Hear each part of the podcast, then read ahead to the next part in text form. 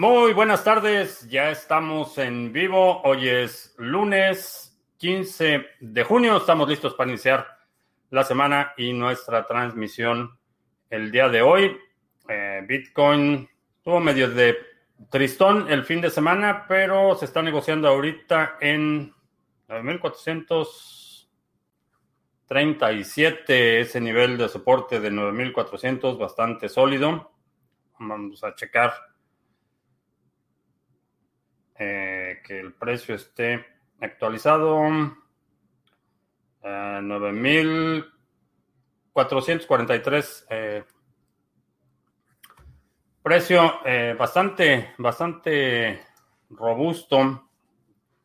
Ese nivel de resistencia 9.400 parece que se mantiene. todavía no creo que tenga el suficiente impulso para llegar a los 10.000, pero mm, vamos a observar con Bitcoin todo es posible. Sé que algunos de ustedes aprovecharon ofertas del fin de semana, algunas oportunidades de entradas, eh, movimientos de dobles dígitos en algunos eh, activos. Eh, tenemos, me llamó la atención, Digibyte parece que tiene no solo un incremento de precio considerable, sino un volumen bastante interesante en Digibyte eh, Martín nos está viendo desde Argentina en Periscope. Eh, Lucas en Málaga. Que no sé qué le pasa a Twitch hoy. Eh, no sabría decirte, pero estamos transmitiendo en Facebook, en Periscope, en Twitch, en Trispeak y en BitTube. Muchas opciones. Uh, sepa que muy bueno el seminario avanzado de trading, alguna actualización respecto a los mejores robots. Eh, mm, realmente no, el propósito de ese seminario avanzado de trading es que entiendas los conceptos fundamentales del trading automatizado y de alta frecuencia. Eh, con lo que aprendiste en el seminario, puedes, eh, si mañana sale un robot nuevo, tienes los fundamentos para evaluarlo, determinar si tiene las características que necesitas, si tiene la flexibilidad o las funciones que necesitas, eh, si es de custodia, si es open source, etcétera. Eh, tienes ya las herramientas para determinar cualquiera. Eh, honestamente, no he visto ninguna innovación en el frente de los robots de trading. no he visto mucho, ah, muchos ajustes. Haas Online ha, hecho, ha estado haciendo muchas actualizaciones, pero más en el frente de la, de la seguridad, no tanto en la ejecución de trading, pero mm, gracias por el feedback, la retroalimentación. Eh, Joel en Caracas. Ahora sí puedo ver el en vivo a 160p. Eh, son ajustes en tu aplicación. Eh, el, cuando yo envío el stream, el, el, manejo de la calidad, eso lo hace Twitch y como estoy guardando el archivo y publicamos los videos en otras plataformas para video bajo demanda y demás, eh, no me gustaría reducir a, tanto la calidad de la transmisión, pero en tu aplicación lo puedes controlar. Alberdi en Biarritz, eh, Juan Carlos en Medellín, saludos. Eh, Oscar en Querétaro Rock. Alberto en Valencia, saludos, papel, lápiz, goma y orejas. Twitch va muy bien, excelente. Eh, Luke, me tuve que venir al Facebook. Eh, si el Bitcoin está correlacionado con el mercado, ¿hay alguna esperanza de que se desvincule en algún momento? Esas vinculaciones son temporales. Eh, siempre que hablamos de si está vinculado o desvinculado, depende del marco de tiempo que estés seleccionando. Te puedo enseñar una gráfica en la que eh, hay periodos en los que está totalmente desvinculado, se mueven en direcciones opuestas y hay eh, momentos en los que parecen moverse en la misma dirección.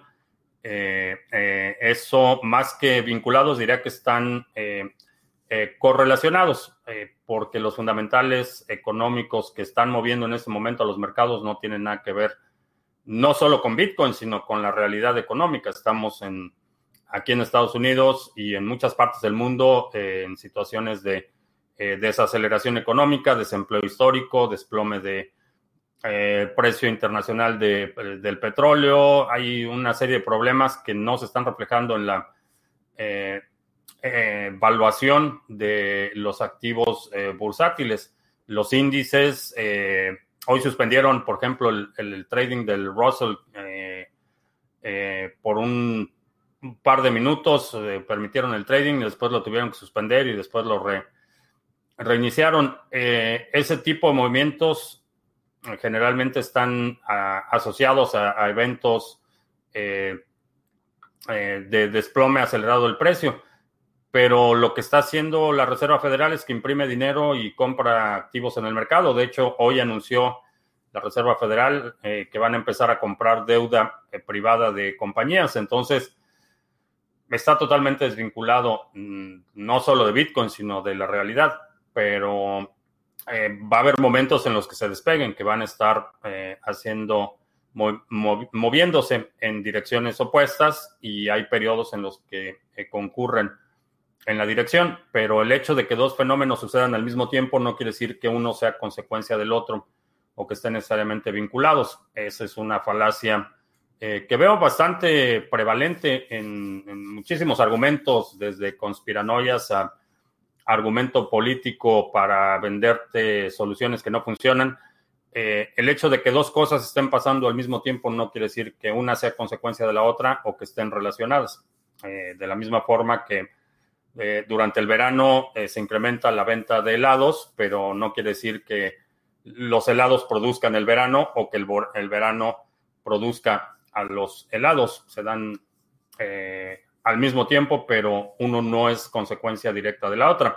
Y la prueba de eso es que, por ejemplo, Alaska es uno de los estados aquí en Estados Unidos en, en los que más helados se venden y es uno de los estados con temperaturas eh, más extremas, entonces no, uno no causa el otro. Eh, Juan en la carretera, saludos. Ismael en Argentina, Yara Cruz en la Ciudad de México, Leonel en Maracay, Venezuela, nos está viendo en Twitch. Y ya no veo más comentarios. Hay 43 personas eh, viéndonos en este momento, dice que dos likes. Ah, actualización. Eh, estuve checando la plataforma de Binance, cómo están manejando la parte del staking y todo eso. La verdad es que es, por un lado es preocupante porque lo hacen extremadamente fácil. Si tienes un saldo en muchos, muchos activos, eh, puedes hacer el staking directamente con ellos con un par de clics. Eh, lo hacen muy fácil, pero esa conveniencia creo que viene a un precio extremadamente alto, que es que no tienes la custodia eh, de tus activos. lo mismo sucede en plataformas de préstamos. sí, es, es muy fácil y es muy conveniente recurrir a este tipo de plataformas, pero en mi opinión, por, por lo menos en lo que a mí respecta, no se justifica el riesgo de darle mis activos a alguien eh, a cambio de un retorno que en el caso particularmente el staking no te ofrece ninguna ventaja sustancial tenerlo en, Binance o en alguna plataforma de custodia eh, con respecto a tenerlo tú mismo. Entonces creo que eh, en el mundo hay, hay muchísimas oportunidades de generar flujo efectivo, de generar riqueza pero creo que por ahora eh, las criptomonedas, particularmente Proof of Stake, Proof of Stake delegado, son de los pocos espacios en los que tienes la oportunidad de generar flujo efectivo eh, en un entorno no permisionado, en un entorno en el que tú tienes control absoluto de los activos y dije no permisionado. y básicamente puedes empezar a hacer staking o delegar tu stake de cualquier moneda eh, sin que nadie tenga que enterarse que eres tú. Y eso, en mi opinión, es una oportunidad que muchas veces subestimamos por la volatilidad de los precios, pero si pensamos en el largo plazo y, tu objetivo, como, es mi caso en particular, que es acumular eh, en términos eh, absolutos, es decir, acumular Bitcoin, acumular Satoshis, eh, creo que la oportunidad es enorme. Eh, que haya una corrección mayor en precio BTC, eh, va a haber muchas. Si te refieres a una inminente en las próximas semanas, no creo que haya una muy dramática. Vimos movimiento lateral por varios, varios días. el precio se mantuvo, después hubo una bajada rápida eh, el precio rebotó relativamente rápido, entonces no veo, en las próximas semanas no veo una corrección mayor eh, y cuando hablamos de una corrección mayor, para simplemente eh, hablar en el mismo idioma, una corrección mayor diría arriba del 20%, sería una corrección mayor, no la veo en, en, las próximas semanas. podemos tener correcciones eh, más pequeñas, pero eso es lo que yo consideraría una corrección mayor, una pérdida del 20% en un periodo de tiempo relativamente corto. Eh, hablamos de un par de, desde un par de horas hasta un día, por ejemplo. Si en un día pierde el 20%, entonces sí lo consideraría una eh, corrección mayor. Mientras no llegue a ese punto, creo que la volatilidad va a continuar eh, eso es inherente a un mercado no consolidado. Está, eh, a pesar de que cada día que pasa Bitcoin se vuelve más resistente, eh, las probabilidades de que algo salga mal y todo se desplome, cada día se van reduciendo un poquito. Y creo que pues ya tenemos en términos de operación de la red, 10 pues, años de Bitcoin, en términos de operación de los mercados, varía en algunos exchanges que han desaparecido y demás, pero información de mercado, tenemos cerca de siete años de, información del mercado. Entonces, eh, la volatilidad va a continuar a medida que incrementa, se incrementa la masa de dinero, mientras mayor es la capitalización de Bitcoin y de las criptomonedas, eh, se va a requerir más dinero para mover el precio y eso reduce la eh, volatilidad. Max Crypto, que llega tarde. sí, un poquito tarde. Leo, vi tu correo, me interesa platicar contigo. Te mando un par de opciones de horarios para ver si podemos tener una conferencia en los próximos días, pero me parece interesante tu, tu idea. Vamos a ver. Está un poco lento el chat el día de hoy, no veo mucha actividad. Eh, sobre los horarios, vamos a comentar eso rápidamente. Eh, ya terminó la encuesta sobre los horarios. Eh, vamos a ver. Poco más de la mitad de los usuarios estaban pidiendo un horario en la noche para quienes están en este lado del Atlántico. Así es que eh, vamos a tener el horario como va a quedar y lo vamos a hacer a partir, eh,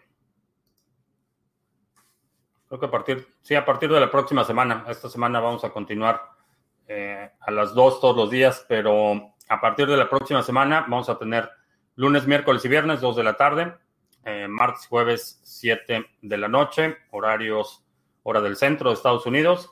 Eh, los viernes eh, estoy tratando de resolver el asunto de historias de Bitcoin para que podamos tener a los invitados. Eh, hay una situación ahí técnica que tengo que resolver que me permita conectar Zoom con StreamYard para poder hacer el streaming de las conversaciones. Pero, bueno, ya está el, el anuncio a partir de la próxima semana, lunes, miércoles y viernes, 2 de la tarde, martes, jueves, 7 de la noche, hora del centro de Estados Unidos. Y vamos a ver, no veo más preguntas. Uh, sí estamos en vivo en Periscope, si están viéndolo. No veo en, en Twitch. Ah, vamos a ver en BitTube, porque estamos transmitiendo ya también en BitTube.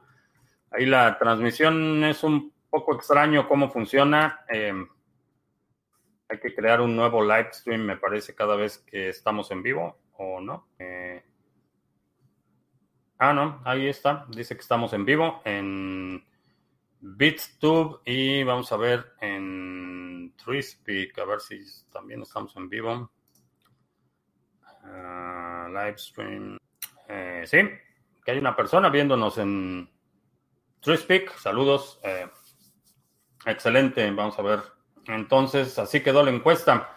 Eh, no, de hecho, los números de la encuesta quedaron eh, vamos a ver la encuesta, ¿dónde está? Profile. Era, eh, me parece que el 51%, era un poquito más de la mitad que pedía, ah, aquí está. El 53% eh, votó por quedarnos todos los días a las 2 de la tarde el 22% eh, lunes, miércoles y viernes 2 de la tarde, martes y jueves a las 2 y el 23% lunes, miércoles y viernes, eh, martes y jueves a las 2. Entonces, eh, no al revés, lunes, miércoles y viernes a las 7, martes y jueves a las 2.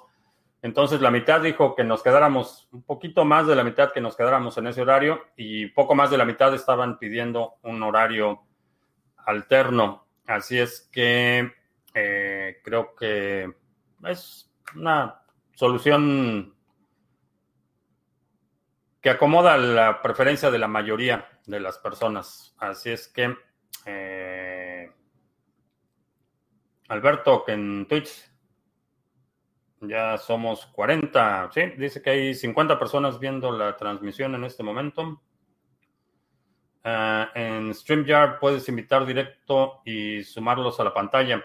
Eh, sí, se puede hacer así, pero el problema con esa alternativa es que eh, no puedo tener gente en espera y la otra es que eh, no te da el vínculo por anticipado, sino hasta que inicias la transmisión. Entonces, eso se complica un poco la coordinación de los invitados, pero estamos tratando de resolverlo. Max Crypto, yo estuve hoy dando unas clases del tanto por ciento de dos de mis activos más preciados. Y si uno me da el 43% y el otro el 37%, hablo anual, sería igual que sumarlos. Decir que gane o gano un 43 más 37, no. No, 43 más 37 sería un 70%, pero realmente no estás ganando un 70%. Si quieres la, lo más eh, acercado a la realidad sería promediarlos. Eh, eso te, te daría un indicio mucho más cercano de cuál es tu porcentaje de retorno real, si los promedias. Pero sumarlos no, sumarlos te va a dar una, eh, una cifra irreal. Uh, Seba dice que ha hecho algunas conferencias y funciona muy bien. Puedes escuchar a los participantes y soporta varios. Ok, vamos a, vamos a intentarlo para este viernes. ¿Cuáles son las cinco personas que debemos seguir en Twitter referente al mundo cripto, criptomonedas TV? Obviamente, eh, sería uno. Dos, te recomendaría seguir a, a Lunaticoin tiene información bastante interesante enfocada en... Eh, es eh, un nivel un poco más avanzado de usuarios, eh, hablan de mucha información técnica de carteras, de nodos. Lunaticon sería una buena alternativa. ¿Quién más sería? Ah, Max Kaiser creo que es un, un buen indicador, un buen referente, no solo del mundo cripto, sino en general. Eh, tiende, eh, hay que considerar, hay que ponerlo en contexto, vaya, no estoy diciendo, y ni siquiera yo o nadie eh, va a ser 100% confiable. tenemos nuestras propias perspectivas, tenemos nuestros propios ah, no, no, defectos, pero zonas eh, obscuras que no vemos. Eh, entonces, eh, Max Kaiser, tomarlo con cierta reserva, pero una perspectiva interesante. Definitivamente llevamos cuántos? Tres. Andreas, recomendaría seguir a Andreas Antonopoulos y a Jameson Loop. Los últimos dos tienen poco contenido en español, pero son, en mi opinión, bastante, bastante importantes. Ah, pienso que el corona se va a incrementar nuevamente con la gente saliendo. Sí, creo que ya se está incrementando, no, no es algo que, no es especulativo, ya se está incrementando. Ya en las, los últimos tres días, el estado de Texas ha reportado el mayor número de hospitalizaciones día tras día. Entonces, este, pues, queda bastante claro que sí, va a haber una, una segunda ola y muy probablemente sea peor que la primera no solo por el número de personas infectadas, sino por el desgaste que tiene en la infraestructura médica, particularmente en términos de personal. La gente que ha estado batallando con esto por ya varios meses eh, está agotada y una segunda oleada creo que eh, va a ser, va a tener efectos o consecuencias bastante, bastante graves. A ver, te sea Andrés. Mm. Ah, es interesante. Yo lo sigo, en, lo sigo en Twitter, pero no lo pondré en la categoría de alguien imprescindible. Bitcoin al día, no conozco a Bitcoin al día. todos los exchanges hacen venta de órdenes de flujo. Eh, si te refieres a órdenes de mercado, a precio spot, eh, me parece que sí, la mayoría, la mayoría lo hacen. Yo no vi tu votación a mano alzada, como ya sabes quién. Ah, no fue votación a mano alzada, fue una encuesta en Twitter. Ah, a ver, ¿cómo la ponemos? Vamos a ponerla aquí. StreamYard. Mm, no, creo que no. Creo que ya hicimos un loop infinito. Vamos a ver si lo ponemos en una ventana separada. Ah, ahí está la encuesta. Participaron 58 personas. Eh, también publicamos la encuesta en YouTube y en ¿dónde más? Los resultados fueron parecidos. Así es que no fue encuesta a mano alzada. Relax Music, ah, después de unos problemillas, ha vuelto bienvenido, bienvenida, bienvenida. Ah, se ha abierto, se ve que es un negociazo con el llamado Rus que es Ramson, dirigido a empresas de servicios a la carta. Uh, Ramson, uh, Bill, que compraron Ledger Nano es actualmente, ah, no pongas cuánto tienes en wallet de blockchain.info. es seguro pasar mi BTC del wallet de blockchain al Ledger.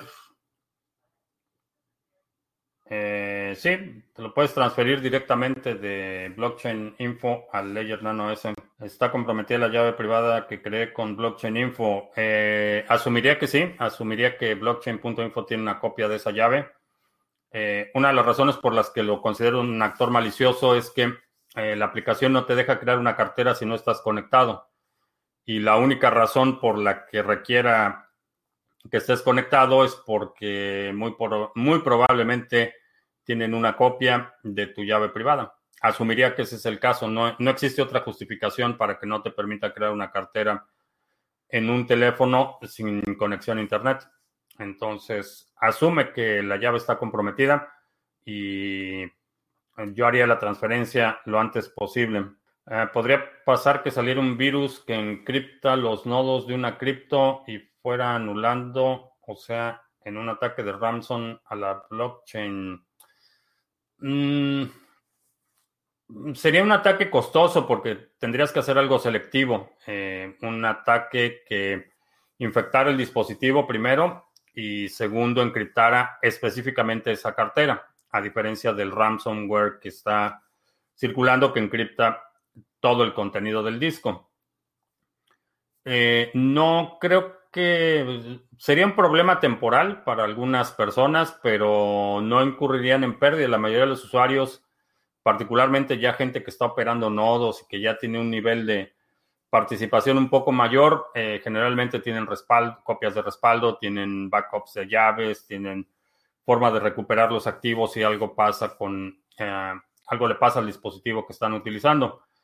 Entonces, podría ser interrupción, pero no, no, no, mm, no creo que ocasionaría un daño permanente o pérdidas permanentes para quienes fueran sujetos a ese ataque, a menos que estés operando un nodo de staking, que tengas una cartera que es eh, visible desde el exterior, me refiero desde IP, eh, que es, tiene eh, puertos abiertos al exterior.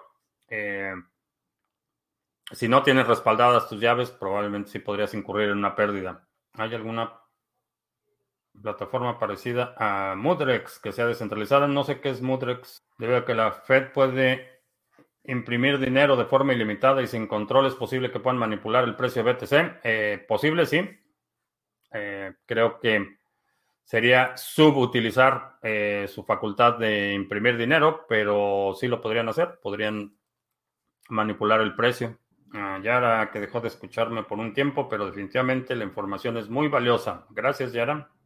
Y bienvenida de nuevo. Otro imprescindible, el canal de Cardano en castellano. Eh, sí, creo que no diría imprescindible, honestamente, pero, pero sí es una buena, una buena fuente. Puede ser cierta la esperada subida de los metales y las criptomonedas este invierno, sí, creo que sí. Ah, que si se puede minar Library con un ordenador de media gama, lo creo conveniente. Eh, sí lo puedes hacer. Conveniente, si lo vas a hacer de forma especulativa, sí puede ser una buena alternativa. De otra forma, no creo que con el precio actual de Library sea sostenible tener una computadora operando todo el tiempo dedicada. Eh, no solo considerando el costo de el desgaste de la computadora, sino el costo energético. Eh, a este nivel de precio no estoy seguro. Depende, obviamente, de tu accesibilidad o del precio que pagas por kilowatt. Mm, ya sabes quién dijo que sí está dispuesto a enviar ayuda humanitaria a Venezuela. ¿Qué opinión tienes? Eh, que va a enviar ayuda humanitaria a Venezuela. Pues espero que la ayuda llegue a quien realmente la necesita y que no sea otro instrumento para controlar a la población.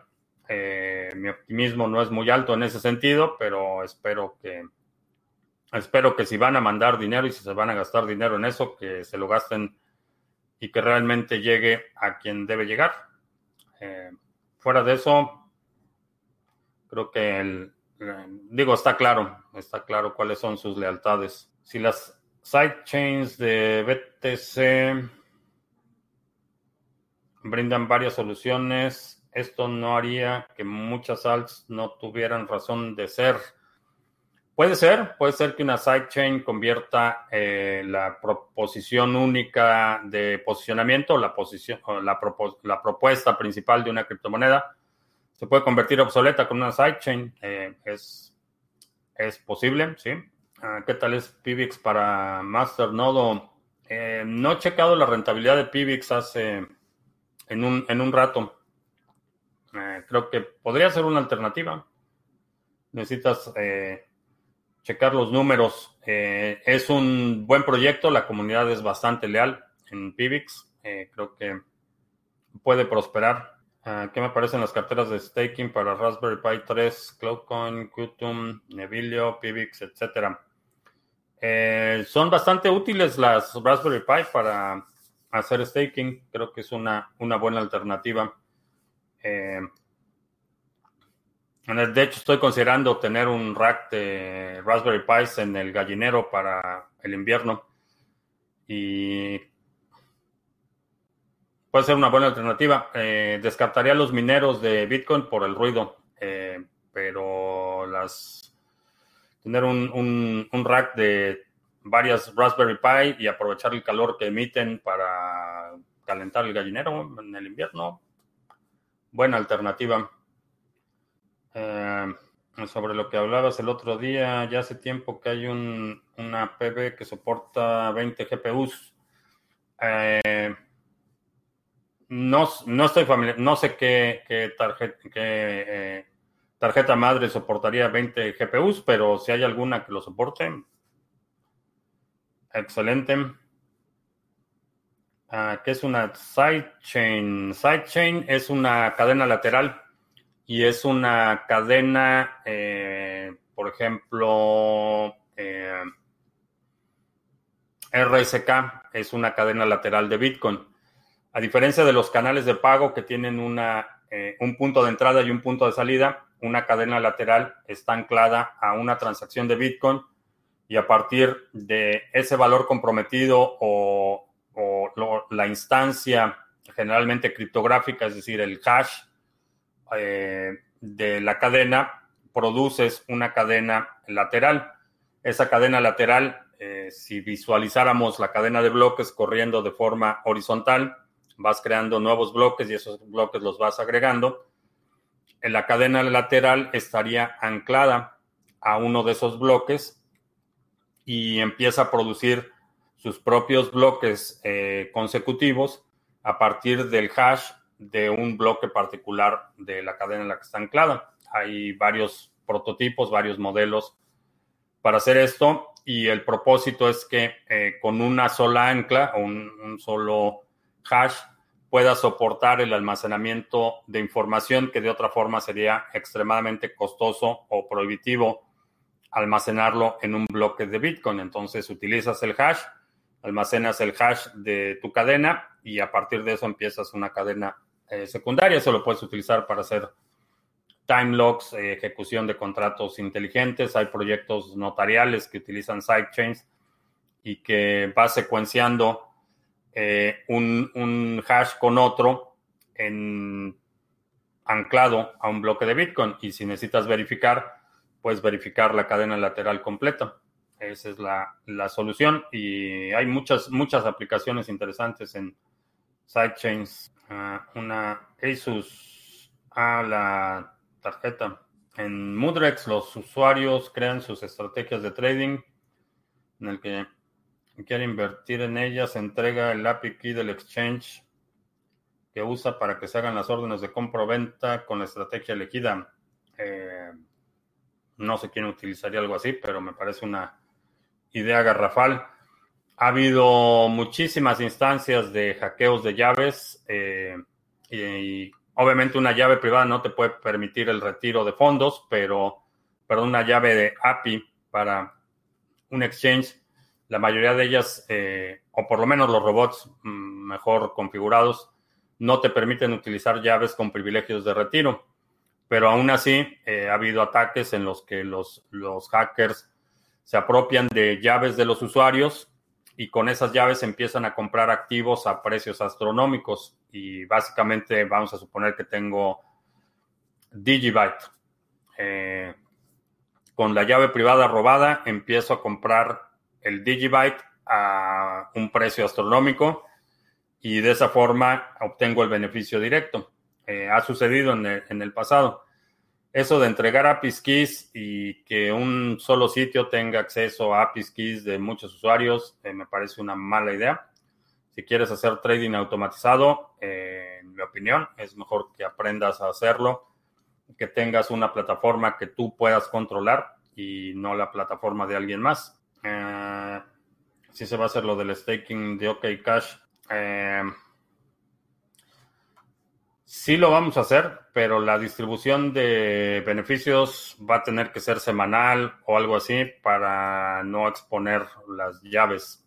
Eh, si tenemos un sistema automatizado que distribuya los beneficios de forma inmediata, ese sistema tiene que tener acceso a las llaves para crear y firmar las transacciones y eso implica un problema de seguridad.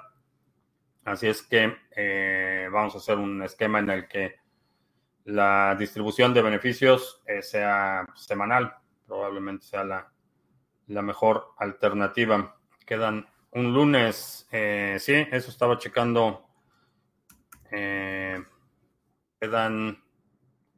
bueno, 13 días. 13 días. Sí, correcto, 13 días. Y ya casi se nos va la hora y no he hecho los anuncios. Vamos a hacer anuncios. Uh, estamos transmitiendo en vivo en TreeSpeak. Es una red social incentivada, te permite obtener el token Hive por crear contenido, compartir contenido. Eh, otra plataforma de distribución de video en la que estamos publicando de forma regular es eh, Library. Mm, bastante interesante, muchas eh,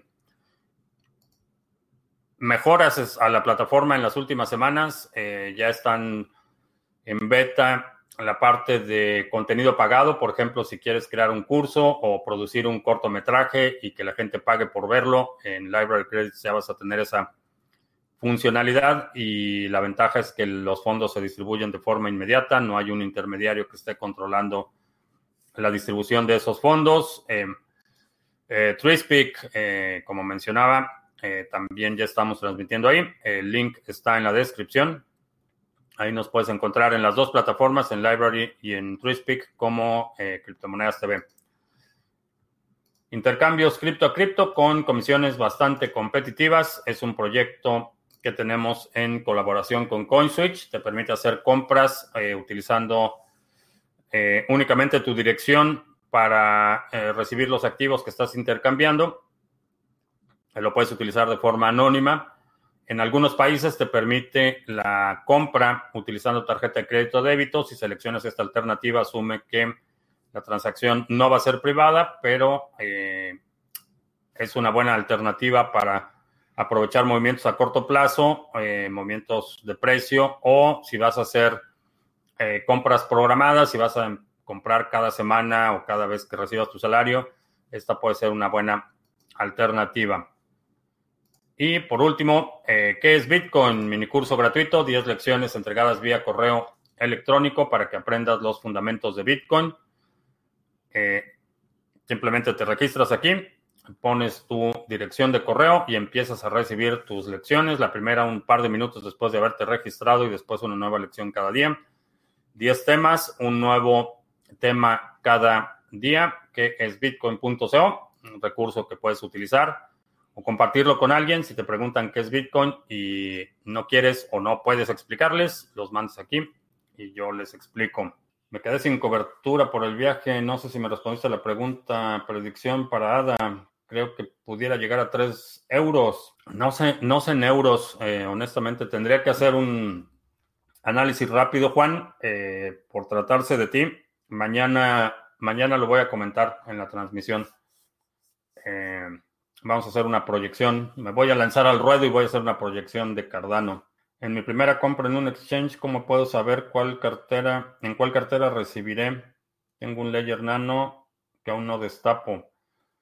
Eh, lo primero que tienes que hacer es activar el Ledger Nano, hacer la configuración inicial y una vez que creas el Ledger, eh, que haces el, proceso de configuración inicial, eh, en la interfase te va a dar las direcciones, te va a generar a partir de la combinación de palabras, te va a crear tus llaves privadas y a partir de esas llaves privadas, la combinación de llave privada y pública, te va a ir generando todas las direcciones en las que vas a ir recibiendo activos. Eh, una vez que haces ese proceso, eh, haces la compra en el exchange eh, y cuando haces el retiro en el Ledger Nano te va a decir qué dirección es la siguiente en la que vas a recibir. Es así como funciona. que no salgo. ya. Ya salí. ¿Qué opino de Engrave? ¿Reemplazará a Ledger Nano o Trezor? Eh, no, por lo menos no en el corto plazo. Creo que ah, campañas intensivas de marketing tan eh, que generan tanto hype me hacen sospechar.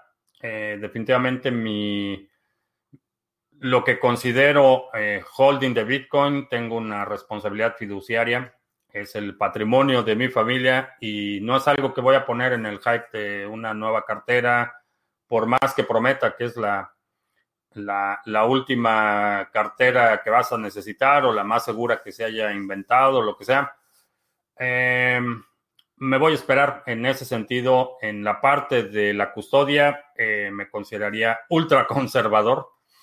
Em, no voy a hacer cambios que no sean que no estén justificados por las necesidades de seguridad en términos de manejo de llaves privadas, en términos de custodia, en términos de respaldos, todo eso. No hago cambios a menos que haya una justificación en términos de los requerimientos de seguridad. Si necesito incrementar Eh, no voy a, por ejemplo, si tengo un sistema de seguridad en mi casa, no voy a cambiar las cámaras porque salió una cámara nueva. Voy a cambiar las cámaras si necesito una cámara eh, que tenga mayor alcance o si necesito una cámara que tenga eh, no solo infrarrojo, sino que tenga también, por decir algo, eh, posibilidad de hacer zoom y pan, por ejemplo, paneos de mover la cámara o control remoto. Entonces sí voy a incurrir en el, en el gasto y voy a hacer el upgrade porque está cubriendo una necesidad que tengo. En el caso de la custodia, eh, lo tomo de la misma forma. Es, un, para mí es un tema de seguridad y lo tomo con el mismo criterio. No porque sea algo nuevo, eh, voy a cambiar mis activos a esa cartera. Definitivamente creo que ha generado el suficiente interés como para que compre una, la pruebe y vea de qué se trata, pero eh, no haría un cambio simplemente por lo que dice la campaña de publicidad o por lo que dice un youtuber sobre la cartera o, alguien en, Facebook o en Instagram o lo que sea. Mm, no utilizaría eso como criterio para eh, cambiar una cartera. Mm, ¿Qué opino de que Ethereum haya salido uno de sus programadores principales y por qué? Eh, no sé por qué salió, pero Ethereum Classic no tiene un... Son tres grupos los que están desarrollando Ethereum Classic, no hay un, un desarrollador principal de Ethereum Classic. Son tres grupos los que están desarrollando. Eh, uno, de ellos, uno de ellos está, uno de estos grupos de los que están desarrollando Ethereum Classic está colaborando con Charles Hoskinson de IOHK, eh, pero realmente creo que Ethereum ha llegado a un punto de maduración que ya la, gente empieza a ser trivial y mientras más rápido lleguen los proyectos a ese punto, creo que su posibilidad de sostenerse van a ser mayores. Cuando son todavía extremadamente dependientes de una sola persona o la opinión de uno solo, eh, creo que simplemente se, se están eh, autosaboteando mientras más rápido un desarrollador o un fundador o un creador se pueda desvincular del proyecto y hacer que el proyecto camine solo, creo que es, es mejor para el proyecto en términos de descentralización, en términos de resistencia a censura, en términos de autonomía eh, de entornos no permisionados, creo que ese es el escenario ideal. Eh, ya no va a haber otro Satoshi, no va a haber otra moneda anónima de alguien que publique un white paper y que se vuelva lo que es Bitcoin. Eso ya no va, no va a suceder otra vez. Eh, si hay alguien que lance un proyecto anónimo, etcétera, eh, va a haber un escrutinio enorme. Entonces, ya el fenómeno de Satoshi no se va a repetir, es un fenómeno único.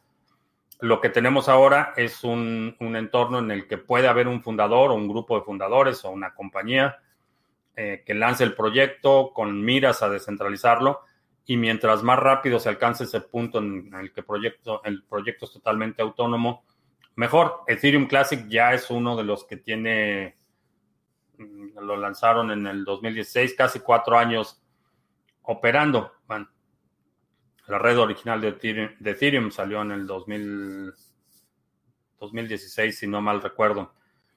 Eh, ya los, eh, las, las, personalidades, en, particularmente en Ethereum Classic, creo que son menos relevantes. La mejor cartera inviolable es la del cocainómano preferido de las criptomonedas. Esa sí es 100%, 100 segura. Sí, eso fue lo que, lo que decían y estoy viendo comentarios similares a, con la nueva cartera de Engrave y eso es lo que me hace sospechar cuando hacen afirmaciones eh, tan a la ligera ¿En cuánto tiempo duró Bitcoin entre 2000, en 2018 entre 19 y 20 mil dólares? Eh, cero, cero minutos. Duró cero minutos entre 10, ¿eh, entre 19 y 20 mil dólares. Fue a finales del 2017 que estuvo a ese nivel de precio. En el 2018 eh, Vamos a ver la gráfica semanal. En enero del 2018, la primera semana de, del 2018, el rango fue de 13.000. estaba alrededor de los 13 mil. Fue en noviembre del 2017 cuando llegó al máximo histórico. Y llevamos ya prácticamente una hora. Eh, bien, pues creo que vamos a terminar nuestra transmisión del día de hoy. Eh, te recuerdo que eh, vamos a, esta semana todavía, vamos a estar transmitiendo todos los días a las 2 de la tarde. Si no te has suscrito al canal, suscríbete. nos puedes seguir en Facebook, Periscope, Twitch, TreeSpeak y BitTube. me parece que en Twitch no aparece la descripción completa con todos los links, pero eh, ahorita estoy actualizando el, o no. Eh, nos puedes seguir en Twitch, en Telegram, en Telegram, el canal Telegram también, se, me olvidaba mencionarlo. Eh, discusiones muy interesantes hay por ahí. Si estás en la ciudad de Puebla y quieres comprar Bitcoin, alguien está ofreciendo vender Bitcoin en Puebla. ¿Y qué otra cosa? Creo que ya. Ah, te recuerdo también podcast. Eh, saludo a los que nos escuchan en el podcast todos los días. Eh, estas transmisiones se convierten en audio, están en formato de audio en Anchor FM y en la mayoría de las plataformas de podcast. Estamos en, eh, Apple Music, creo que se llama ahora, o iTunes, o no sé ya cómo se llama, Apple Podcasts o algo así. En Google Podcasts estamos en Spotify, estamos en eh, Stitcher, en todas las plataformas de podcast, en iBox también, eh, plataforma muy popular en la eh, comunidad de habla hispana. También estamos publicando allí el podcast. Y por mi parte es todo. Gracias. Ya hasta la próxima.